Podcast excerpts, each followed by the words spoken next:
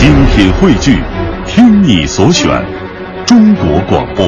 radio.dot.cn，。各大应用市场均可下载。据报道，中国科幻小说《三体》的英文版销量在全球已经超过两万册。《三体》三部曲出自中国著名的科幻作家刘慈欣，被誉为是中国科幻文学的里程碑之作。截至目前，中文版已累计销售约四十万套。《三体》英文版是《三体》三部曲中的第一部，书名被直接译为《三体问题》，由雨果奖获得者、美籍华裔科幻作家刘宇昆担纲翻译。根据新华社的报道，自2014年11月中旬面向全球读者发售之后，《三体问题》的英文版在不到三个月里引起了西方社会，特别是科幻界的较大关注。一些评论人士认为，这一中国当代长篇科幻的代表作被美国科幻出版界接受，本身就是一个大事件。《三体问题》出版前后，《纽约时报》《华盛顿邮报》《出版商周刊》等进行了一系列的报道。《华尔街日报》的报道说，《三体问题》不但引人入胜，而且充满奇想，并结合了一些人曾不得不面对的人类体验。刘慈欣被不少读者和科幻作家亲切地称为“大刘”，当然，更多的科幻迷们是带着几乎崇敬的心情，将刘慈欣称为“中国科幻教父”。英文版出版之后，刘慈欣收到不少美国当代科幻作家的反馈，几乎都是正面的评价，这让他很开心。科幻小说表达的东西是全世界都可以共同交流的。刘慈欣丝毫不担心西方读者会有阅读障碍，而且他认为科幻小说相对于其他类型的文学来说很好翻译，尽管有很多的专业名词，但是这些词都是科技名词，本来就是从英语来的，这一点就不像莫言等中国知名作家的作品，有些文字是纯粹本土化的东西，很难用英文表达。除了翻译的成功，刘慈欣认为西方读者能够接受这部作品，还因为科幻小说的世界性。《三体》就是一部比较标准的科幻小说，不是一本很有中国特色的书。它所描述的问题是全人类所要面对的危机，特别是第二本和第三本。其中的主角虽然是中国人，但并不是作为一个民族来呈现的，而是把中国人作为人类的一部分来描写。《三体问题》只是《三体》系列小说的第一部，严格意义上只交代了故事背景，就已经受到西方如此多的认可。《三体》作者刘慈欣被誉为中国科幻文学的领军人物，他曾经应邀在香港书展做过一场主题为“用科幻的眼睛看世界”的讲座，为我们展现了不同于一般哲学意义上的世界观。今天的节目，就让我们一起来重温这场讲座的精彩内容。探寻文化渊源，感受文化魅力。中央人民广播电台香港之声，文化之旅。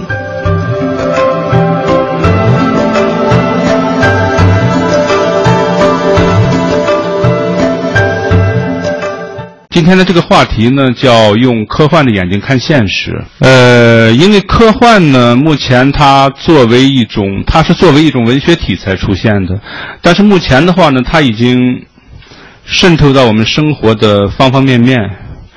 呃，它已经成为一种文化，呃，一种商业符号。但是被我们容易忽略的，就是说，科幻它本身它是一种思维方式。呃，一种看现实的独特的视角，呃，就是说我们目前还很少，还不太习惯用科幻的眼睛来看待现实。就是说，科幻它通过这样一个独特的角度呢，它有一种，呃，无论是科学，嗯、还是哲学，还是宗教，它都没有的那种认认知能力，用它来看现实。这就是我们今天讨论的一个话题。呃，这就是我刚才说的。下面呢，我就谈一谈，就说科幻的视角是什么。呃，当然，科幻的视角有很多种，呃，包括它的一种多世界的视角，一种思想实验的视角等等。我们今天只关注科幻的一个视角。呃，我下面让大家看一幅照片。这幅照片曾经在欧美引起过轰动。这个照片是什么呢？它就是旅行者号从距地球六十四亿公里的地方回望地球的一个照片。六十四亿公里大概相当于呃地球到太阳距离的四十倍，也就四十个天文单位左右吧。呃，光线走完这段时间可能需要几个小时。这张照片我们粗看上去上面什么都没有，大家注意上面这些虹膜一样、这些彩虹一样的东西啊。这不属于这个照片啊，不是照片的内容，它是这个旅行者号照相机虹膜上的那个光的颜色造成的，它不属于照片的内容。除此之外，这张这张照片我们看上去就就一片漆黑的太空，什么都没有。但是仔细看看呢，有一个小点，这就是地球。这张照片为什么它轰动呢？因为这张照片在拍摄之前，这个旅行者号的控制中心那些科学家是不赞成拍这个照片的，因为旅行者号的主要任务它是进行科学研究。这张照片，这些科学家认为它没有任何这个研究价值，因为每拍一幅照片都是要耗费这个飞船的资源的，要耗费它的电力，往回传要耗费大量的电力，还要耗费它的胶片等等。但是，像包括卡尔萨根在内的这些科学家就坚持要拍这张照片，认为这个很有意义。事实证明也是这样，就说这个视角是我们人类第一次从如此遥远的太空来看、回望我们的地球。那么说到科幻呢，就说科幻它回望地球的距离比这个还远。这个距离六十四亿公里，在在我们这个太阳系的尺度上可能还不算近，但在宇宙的尺度上，它就微不足道的一个距离。因为离我们最近的恒星，它也比这个距离要远得多，有四光年。这就是我们科幻看待现实的角度。从这张照片上看到，就是我们从遥远的太空回望地球。从这个角度呢，我们就可以看到许多我们。呃，在在我们现实之内，用我们现实之内的视角来看看待现实所看不到的东西。那么，下面我们讨论的话题呢，就是用科幻的眼睛看我们现实的几个主要方面，包括环境和经济、社会和政治。当然，这个可能都是很大的题目，但是科幻它本来就是个很大的、很大的一个一个文学，很大气的一个文学，所以我们因为时间原因，我们也只能泛泛而谈。呃，我们首先谈用科幻的眼睛，就是用那个视角来看我们的环境和经济。呃，说起环境和经济来，我们首先想到的两个词就是发展。那么，这种速度、这种发展，它的最终目的是什么？就是在我们可见的未来，它的目的是很明显的，就是我们要赶上西方人的这个现代化水平，要过他们那样的现代化生活。那么现在我们就看看，我们如果全球的发展中地区和这个贫穷地区要是过西方的这种呃生活的话，我们需要多少资源呢？我们需要四个半地球资源。这我们如何解决这样的资源和发展的矛盾？这就是我们。呃，对现实的一种选择，就是我们对现实有多种选择。我们首先考察一下科幻的选择，再考察一下我们现在用现实的眼光看现实所带来的选择。那么科幻的选择，我们都想得到，很简单，就是我们从太空中去寻找这那三个半地球。那么我们现在简单考察一下太空中的资源。印象最深的就是太空中它最普遍的资源是什么呢？它就是空间。那它的空间是取之不尽、用之不竭的。所以说，我们即便是只使用近地空间的话，那么我们地球上的那些高污染的，呃，工厂什么这些东西，它都可以搬到这个太空中去。嗯，因为太空中它的污染问题就。比较好解决一些，比如核电站，最近这个引起很大问题的核电站，在太空中是不存在核辐射、核泄漏问题的，因为太空中它本来就充满着很强的核辐、很强的辐射啊。然后我们进一步考察一下这个太空中的其他资源，当然我是只是简单的说一说，时间有限，就说我们太空中的资源呢，呃，它包括在八大行星和这个小行星带，就这一片小行星带内，呃，我们先来考察一下小行星带的资源。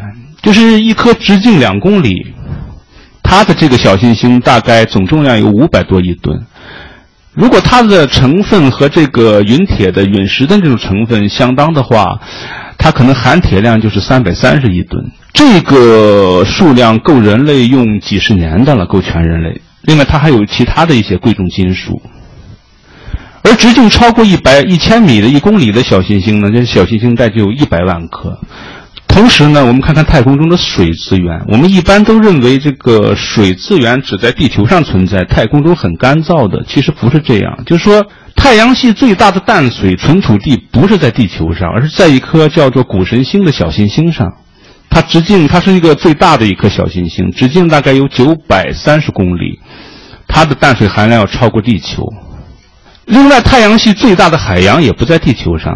它在这颗叫木卫二的木星的第二颗卫星上，我们看到它的这个白色表面就是冰冻的海洋。这个冰冻的海洋深度达一百多公里，它的淡水含量要超过地球上所有的海洋之和。呃，其他的八大行星上的资源我们就不详细说了，就说我们地球人类生存所需要的各种资源，在太阳系中都能找得到。大概在一九九七年吧，美国有两位科学家就是专门。定量研究了这个问题，他专门写出一本著作来，就是论述太阳系中的资源数量。他假设我们就说整个这个太阳系的资源可以养活十的十六次方的人口，就十后面有十六个零这么多的人，这相当于多少人呢？就说我们的地球按科学家的估算，它的资源极限可以养活五百亿人，我们再翻一倍，那就是它能养活一。一千亿人，假如一个地球能养活一千亿人的话，那么这么多的太阳系的资源，它就相当于十万个地球。这就是太阳系资源的它的这个总数量。所以说呢，由于这个原因呢，就是对太阳系资源的开发，对太空的开发，在上世纪六七十年代的话，不管是科学家也好，还是科幻作家也好，都持有很乐观的态度。呃，像我们。比比较著名的，大家都很熟悉的这部科幻作品叫《二零零一太空漫游》，他所预测的二零零一年，我们现在已经过去了。他预言我们这个时代的太空开发是一种什么状况呢？就是我们的地球轨道上已经布满了像这样宏伟的太空城，每座太空城里住着几十万甚至上百万人口，月球上也有上百万人口的长期的居住城市。呃，人类已经能开发出核聚变动力的庞大的飞船，去探访木星这样的外围行星，探访土星这样的遥远的外围行星。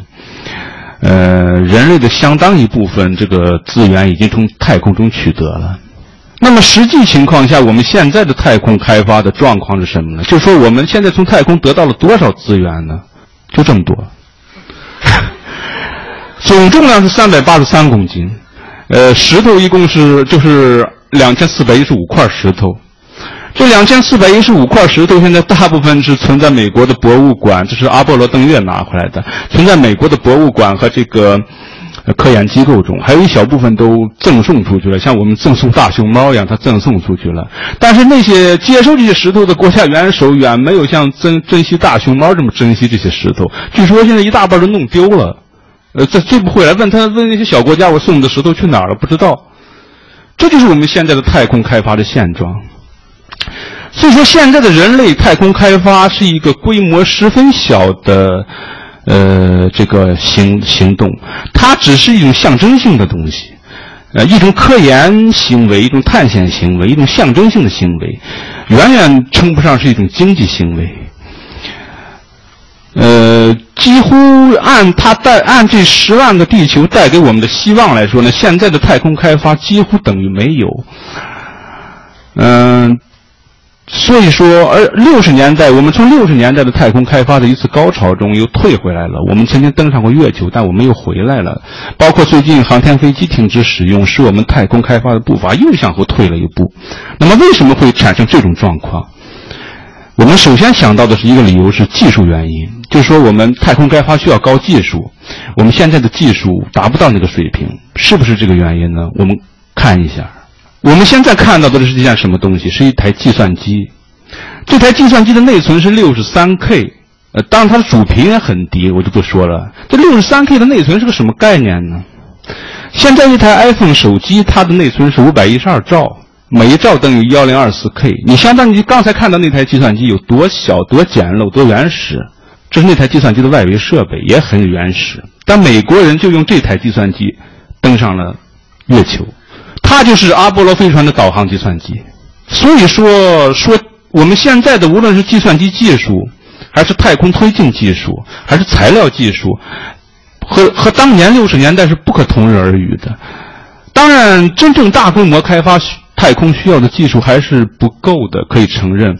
但是当年这个肯尼迪提出要在十年内登上月球的时候，那个时候美国他的那个技术实力也是远远不够的，而且大部分的人都很悲观，认为这十年根本不可能开发出呃登上月球的技术。但是他们做到了，所以说技术原因只是一个推辞。那么第二个原因，我们专家们耳熟能详，就是大家公众也以为的原因是经济原因。这个似乎很有道理，我们再考察一下。经济原因，这个开发太空的初期确实很花钱，得承认。就把一颗有效荷载送上太空，大概要花费一克黄金，按照现在的比价，大概昨天比价我看了，大概三百三十多块钱吧，人民币，这很贵，很昂贵。一次阿波罗登月工程的总投资是二百五十四亿美元，大概相当于今天的一千四百亿美元，也很贵。如果要登火星呢？即便是一次探险性质的，就是送上几个人登上火星再返回，可能它的投资也在五千亿美元，这确实一笔很大的投资啊。那么我们就认为，是不是现在的太空开发是由于经济原因呢？我们再考察下面这样一个事实。我现在这张图上就是中国第十二个五年规划中间的两项这个预计的投资。第一是对环保的投资，是三万四千亿人民币；对航天的投资查不到确切资料，但是我们可以按这个十第十一个五年计划对航天的投资，大概是一百亿人民币。我们。按照这个它增长的比例，因为“十一五”对环保的投资是两万亿人民币左右，那么我们给它增长三倍已经够多的了。那么它只有三百亿人民币，所以这两者就完全不成比例。大家看到，我为什么用环保的投资来和航天的投资相对比呢？因为他们两个的投资有相似之处，都是初期投资收不回来，没有回报。初期投资没有回报，而从长远的回报来看，这个环保还不如航天，它远不如航天环保的回报。那么现在为什么出现这样一种很奇怪的状况呢？就是说我们现在讨论到了我们对人类未来的第二个选择。我们前面那个选择是用科幻的眼睛进行选择，那么我们现在做出的选择是用现实的眼光进行选择。这是什么选择呢？就是人类放弃了太空，把未来寄托于环保。这一点不光是中国，就说美国、欧洲、俄罗斯都一样，他们可能情况比我们稍好一点，就是说他的太空投资、探索投资可能稍高一点，但大同小异。这就表示人类现在对于两个选择的话，我们放弃了太空，把未来寄托于环保，就是我们放弃了太空的那十万个地球，我们准备在这一个地球上节俭过日子，活下去。这个理由的话，其实很多的政治家、科学家都能给出一种很，可以说很坚实的理由，就是他说太空探险是一个巨大的冒险，技术上的冒险，政治上的冒险，经济上的冒险。我们不能把这个人类的未来来寄托于这样一种完全不可靠的冒险上。那么现在我们就来考察环保是不是不冒险的一项事业。呃，回到这张图上来，从科幻的视角看地球，因为环保是不是稳妥，是不是不冒险？我们这个话题可能谈一天也谈不完。但是我们只要看这张图，我们马上有一个直观的印象，就是地球是一个十分小的一粒沙子在太空中。我们的环保的整个行为就是在这里沙子这么小一个生态系统上运行的，这就。我们即便是从月球来看地球的话，这地球也是一个很脆弱小的世界。在这样一个小的世界上维持一个生态系统的话，就是说它是个很困难的事情。呃，我们现在已经可以肯定，如果按照我们现在的开发的环保技术，按照我们努力的通过政治方面进行的这种节能减排，呃，就是节约能源。过绿色生活，因为这仅仅采取这些措施是根本无法阻止生态系统在一个世纪之内崩溃的。如果现在的环保要想成功的话，唯一的一条可能的，还不是完全可能成功，就是有可能成功的途径，就是立刻停止发展。但这可能不可能？这个首先是在政治上是根本不可能的。就是说我不可能说西方世界你们，呃，现在在现代化的状态下过着这样好的生活，你让我们这些，呃，发展中国家、发展中地区和贫穷地区仍然在农业时代过着贫穷的生活，这个在政治上不可行，而且在这个也违反现在的这个普世价值和这个整个的呃主流道德观。主流价值观，如果真的要政治上强行做出这种停止发展的决定的话，它带来的灾难的话，可能比你加速发展的灾难还要大。那么我们现在就可以看到，环保它的实质是什么？就是说，环保的实质，它其实是靠环保生存的实质呢？它其实是成年人仍然生活在摇篮中，生活在地球这个摇篮中。就是说，环保生存呢，它与太空开发同样冒险，同样艰难。无论在经济上、政治上，甚至在技术上，环保靠环保来生存都不比太空开发更容易。